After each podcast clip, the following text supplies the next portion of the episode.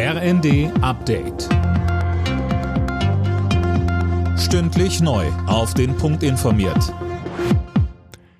Ich bin Tom Husse. Guten Morgen. Finanzminister Lindner will heute erklären, wie er die Steuerzahler angesichts der immer weiter steigenden Preise weiter entlasten will.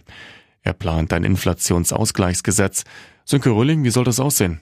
Ja, da geht's vor allem um steuerliche Entlastung. Der Staat soll keine Inflationsgewinne machen und deshalb will Lindner die sogenannte kalte Progression abbauen. Also dafür sorgen, dass von Lohnerhöhungen, die nur die Inflation ausgleichen, auch was übrig bleibt und man nicht in einen höheren Steuertarif rutscht und am Ende weniger Kaufkraft hat als vorher. Außerdem soll das Kindergeld angehoben werden. Insgesamt soll das Konzept ein Volumen von rund 10 Milliarden Euro im kommenden Jahr haben. NRW ist heute ins neue Schuljahr gestartet. Das soll aber möglichst ohne Corona-bedingte Schulschließungen auskommen und auch die Maskenpflicht im Unterricht soll die Ausnahme bleiben, so Bildungsministerin Stark-Watzinger im ZDF.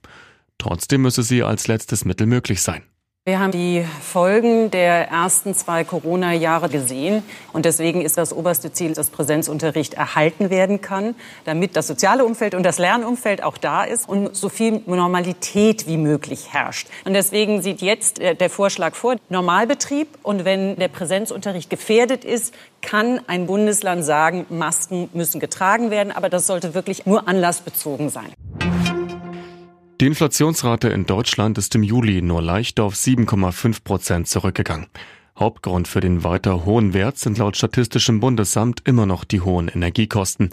Leicht dämpfend wirkten sich das 9-Euro-Ticket, der Tankrabatt und die Abschaffung der EIG-Umlage aus.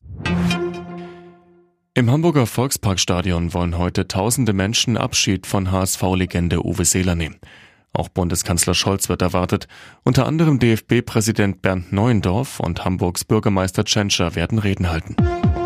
Alle Nachrichten auf rnd.de